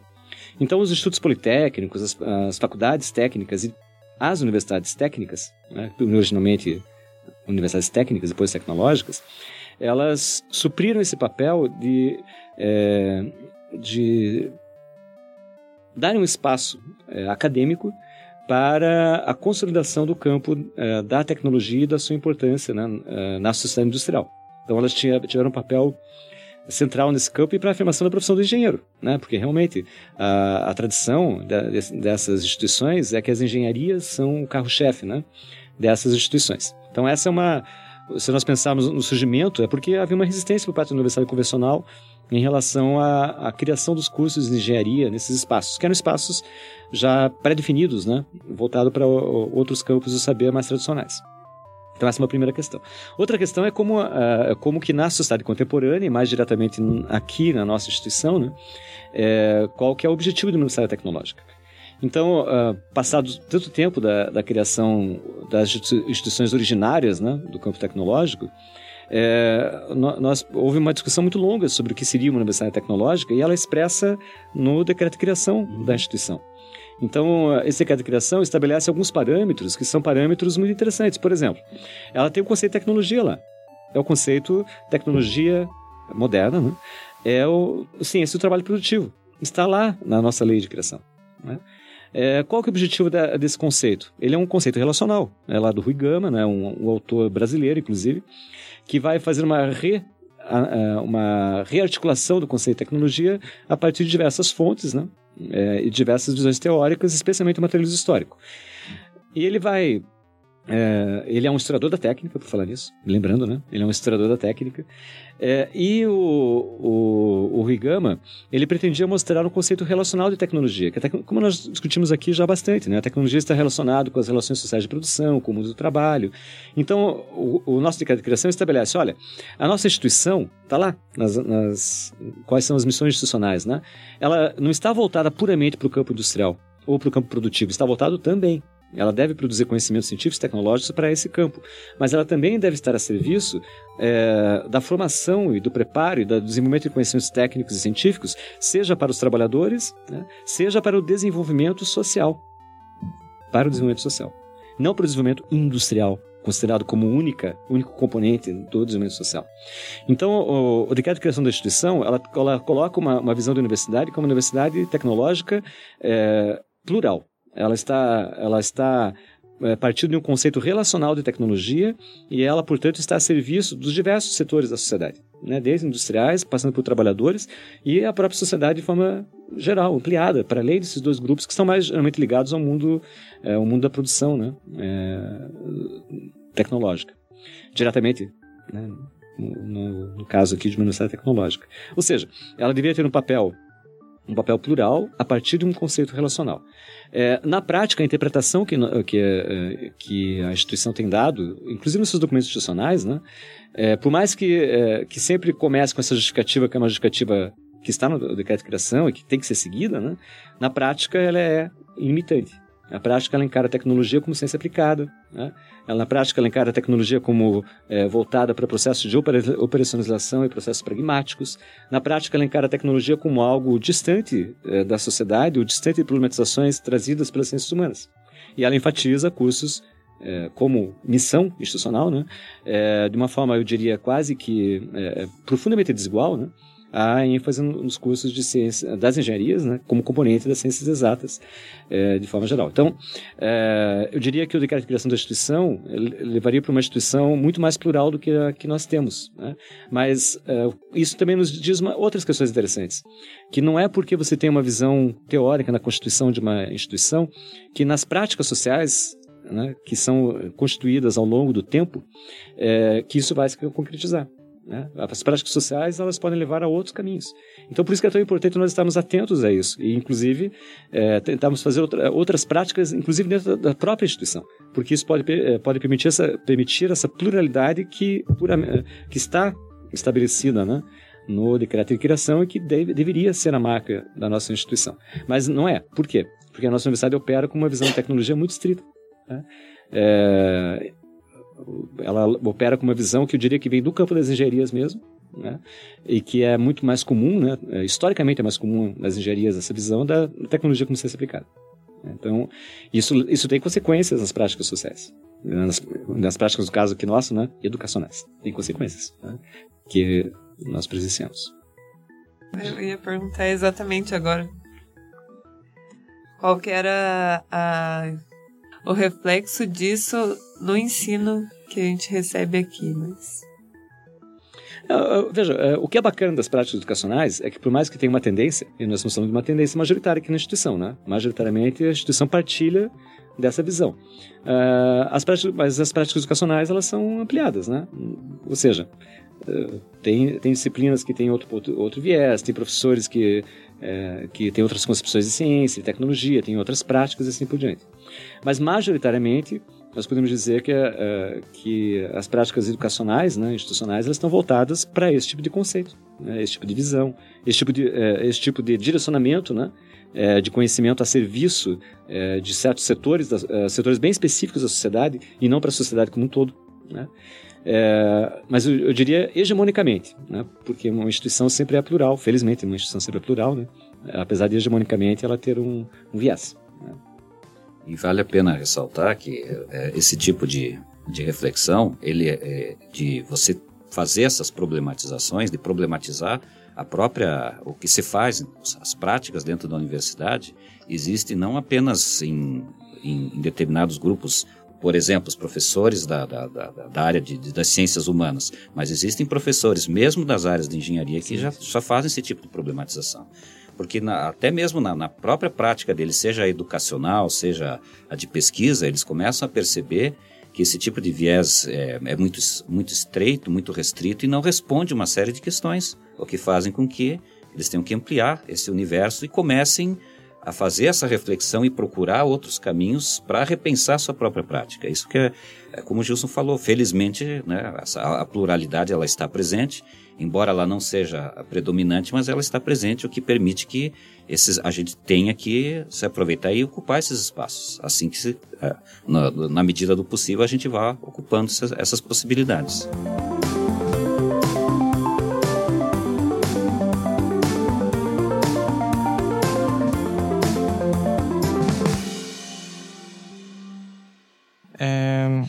As patentes, elas estimulam ou desestimulam a inovação?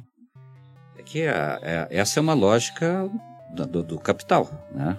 Veja que a, certas palavras, por exemplo, elas carregam um, um certo grau né, de, de, que ajuda a gente a entender por que, que elas são utilizadas. Inovação parte do princípio de que você está à procura do novo, ou algo que ainda não existe, do diferente ou do melhor em relação ao que já existia. Né?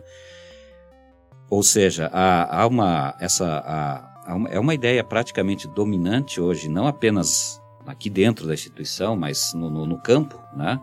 É, de, de, de, pesquisa científica e tecnológica, da necessidade da inovação, inclusive como uh, uma questão fundamental para nós resolvermos uma série de problemas em termos, aí já pensando em termos de Brasil, uma série de problemas que nós temos que a gente não consegue atingir, por exemplo, um grau de país desenvolvido porque a gente não investe o suficiente em inovação. E aí entraria a questão das patentes, né? Porque a, a patente seria o resultado de todo esse processo de pesquisa na inovação para você chegar a esse produto novo. E aí, claro, a partir do momento que você tem a patente, você tem o direito a, você pode explorar e ganhar com isso. Né? Então você perceba que essa é, essa é toda uma lógica pensada a partir do capital. Né? Ah, resta saber, uh, uh, certa, problematizar determinadas situações, né? apesar de se falar muito isso, e, e, aqui no Brasil isso é muito forte, né?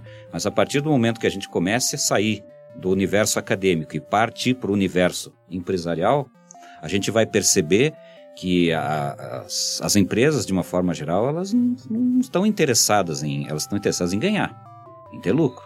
Né? Se isso se para isso for interessante você desenvolver um laboratório onde você possa contratar pesquisadores para fazer pesquisa é, e inovação, tudo bem. Agora, se você pode ganhar, é, evitar esse tipo de, de, de, de, investimento, de gasto, vamos dizer assim, porque às vezes na lógica empresarial isso é gasto e não investimento. Né? Se você pode, em vez de, de, de é, de providenciar todo essa, esse, esse tempo, esse, esse gasto com pesquisadores, com, com laboratório, com o tempo, porque isso não se faz, evidentemente, da noite para o dia, você puder comprar um pacote tecnológico já pronto e produzido em outro lugar, é só isso que eles vão fazer. Né? Então é muito interessante porque coloca-se a inovação como uma espécie de salvação né? E aí a gente teria que, que, considerar um pouco isso como uma espécie de salvação, não apenas da instituição, porque daí, claro, receberia investimentos, as empresas investiriam aqui para contratar os pesquisadores, iam dar apoio, subsídios para que houvesse pesquisa, só que a gente não está assistindo isso. Né? Quer dizer, então, eu acho que tem que se problematizar muito essa vinculação que parece absolutamente necessária entre a, a universidade e a necessidade de inovação. Né? De novo, entra em ação aquela questão, né? Inovação para quê e para quem? Para atender os interesses de quem? E acho que isso é, é uma coisa a ser pensada. É, o, acho que o Mário já colocou algumas questões gerais. Seria interessante pensar que, na verdade, que a gente está falando sobre patentes, nós estamos falando sobre é, parâmetros de julgamento, é, parâmetros de indicadores que demonstram que certas políticas científicas e tecnológicas estão sendo bem-sucedidas ou mal-sucedidas. Então, a, a ênfase na, a, na questão das patentes está relacionado a um discurso, que é o discurso que o Mário acabou de, de tocar, né? É, o discurso da ciência e tecnologia voltados para a inovação, né? e para a inovação no campo empresarial, basicamente. Né? Basicamente. Então, a, Uh, nós podemos dizer que nesse tipo de política científica e tecnológica, uma política científica e tecnológica voltada para o desenvolvimento, é, voltada para inovações, né, que beneficiem diretamente o setor é, produtivo, empresarial, né, de forma direta, é, as patentes são indicadores significativos. Mas elas são indicadores para quem? Da, da onde que as patentes vieram a ser né, um indicador decisivo? Ele vem sendo um indicador decisivo. A patente é uma forma de proteção patrimonial, né? no caso, proteção patrimonial do conhecimento técnico, científico, de outras dimensões. É, então, a, a patente ela está voltada para a proteção do conhecimento, é, do conhecimento né? ou do artefato produzido a partir desse conhecimento, ou do processo, ou do artefato. É, então, a, o processo de, de, de, constituição das patentes está voltado para a proteção é, do conhecimento produzido de forma privada. Né? De forma privada, e que vai ser é, e que vai ser usufruído de forma privada pelo, por, pela pessoa que ou empresa ou indústria que o desenvolveu né, e vai ser apropriado pelos outros, né, ou pelos consumidores a partir de um retorno. Então é para garantir esse processo aí típico do capital. Né? Então as políticas científicas e tecnológicas dos países industrializados é, colocam a patente como um indicador fundamental se essa visão está sendo bem sucedida ou não. E nós, aqui na América Latina e no Brasil mais especificamente, temos reproduzido esses indicadores, é, como a questão das patentes, né, como um indicador do nosso sucesso, não nas políticas científicas, tecnológicas ou industriais. Né? Temos reproduzido isso. Mas a pergunta que se faz é: será que nós, é, esse indicador é um indicador que fundamental para essa questão? Né? Será que se desenvolvêssemos outros campos da tecnologia, como as tecnologias sociais, a questão do patenteamento seria central? Será que vale a pena você investir é, milhões e milhões e milhões de dólares, né? Porque uma, uma patente, para você uh, conseguir internacionalmente o patenteamento, ela, no mínimo, vai custar em torno de 100 mil dólares, né? No mínimo. Será que a disponibilização desse capital, né? é, público, geralmente porque o governo federal, para decidir suas políticas científicas, é, ela, ele faz editais né, de, de, de, apoio ao patenteamento ou para as universidades, né, é, dinheiro para investimento com essa rubrica. É, será né, que esse, esse investimento pesado né, é, nessa, nessa ênfase nas patentes, ele traz o retorno social desejado? Ou até mesmo, de forma mais direta, né, ele traz o retorno produtivo né, desejado? Então, é, essas questões são fundamentais é, para o processo de desconstrução de indicadores que tem um local de constituição. Esses indicadores foram construídos em outras sociedades com, o, com desenvolvimentos muito próprios e com objetivos específicos, né? no caso específico. Então, o indicador patente em si é, tem que ser pensado. Né? Pensado numa política científica e tecnológica. Eu diria que ele é complementar né, a uma política que fosse abrangente. É, mas atualmente ele não é. Atualmente ele é um indicador forte, é um indicador decisivo. Ele é um, indica, é, é um dos parâmetros pelo quais você, inclusive no, nos rankings né, universitários, é um, do, um dos parâmetros que você mede a aderência da, da instituição ao setor produtivo. É, a sociedade, né? a sociedade, vírgula, setor produtivo. Né?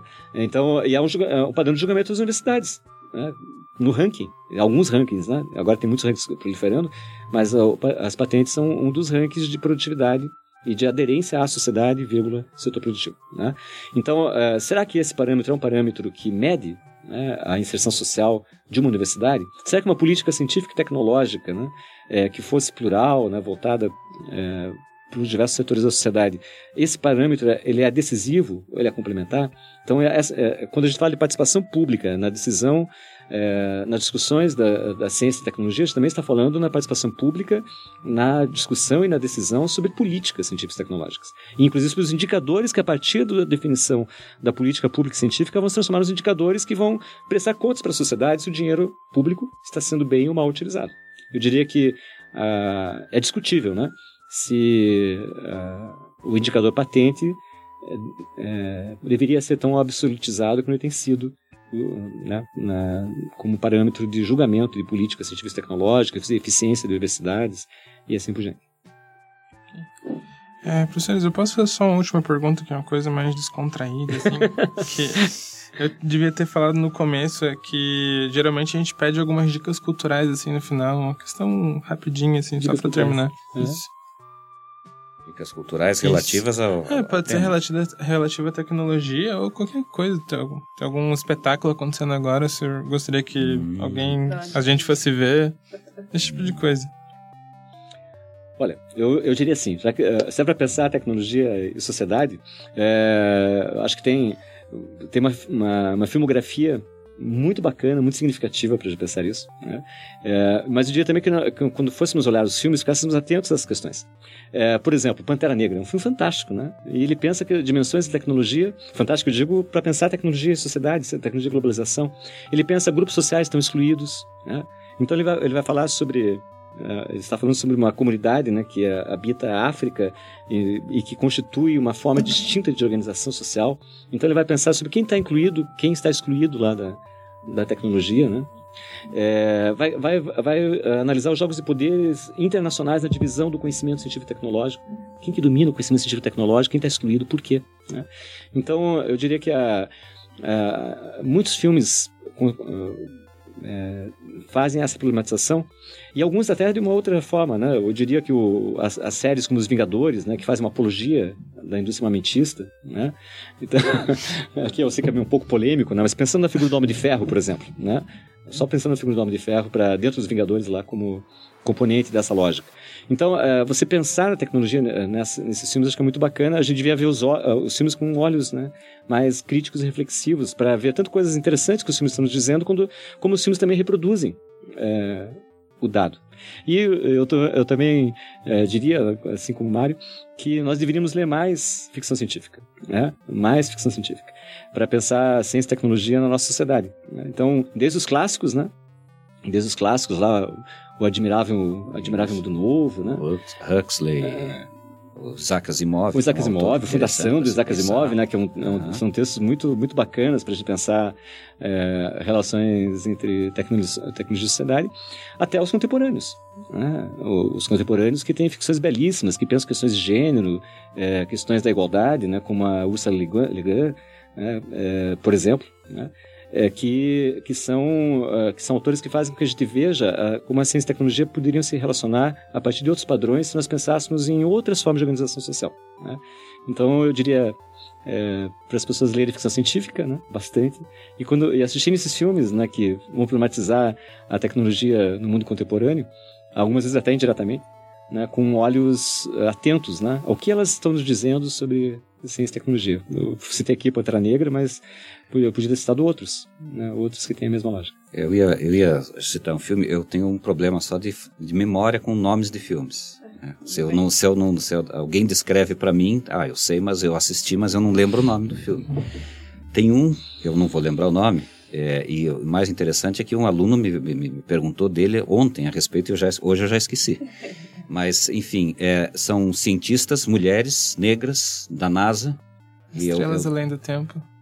Estrelas Além do Tempo. Acho que é isso. É isso é, que, é, que é muito interessante para mostrar, é, não, não tanto porque o, o, filme é aquela coisa, vai mostrar muito, vai dar aquela ideia de que graças ao esforço individual de cada uma, elas conseguiram superar todas as barreiras e chegar a se tornarem cientistas da NASA, que evidentemente é um status né, que se atinge, mas principalmente de se fazer a reflexão de que elas eram minoria e que os grupos que elas representam, isto é, as mulheres e os negros, eles continuam, na sua imensa maioria, afastados né, do acesso a, a, essas instituições é, de pesquisa e, e, científica e tecnológica, de, não só de pesquisa, mas de, de construção, né, de, de, de artefatos, é, num, num, vamos dizer assim, num nível mais elevado. Né? Então, acho que é, é interessante você ver e pensar nesse, nessa perspectiva, né? que elas, elas foram poucas e vão continuar sendo poucas, até porque trata-se de uma sociedade que tem uma lógica excludente desses grupos. Né? E acho que nesse ponto é interessante a gente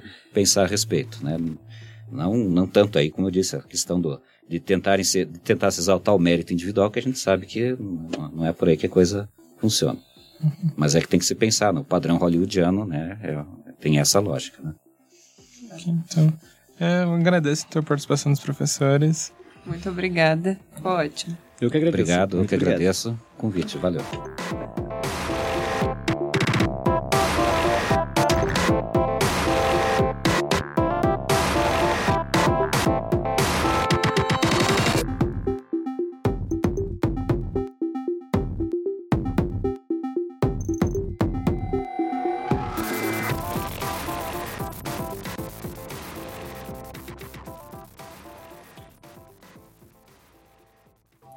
Além de mim, o Polifonia também é produzido pela Júlia Silveira, com orientação do Carlos Pegurski. Nossos agradecimentos vão para o professor Mário e o professor Gilson, também para a Coted, que nos empresta o estúdio de gravação, e para todos os nossos ouvintes que ouvem e compartilham nossos episódios. Por enquanto é isso, e até a próxima.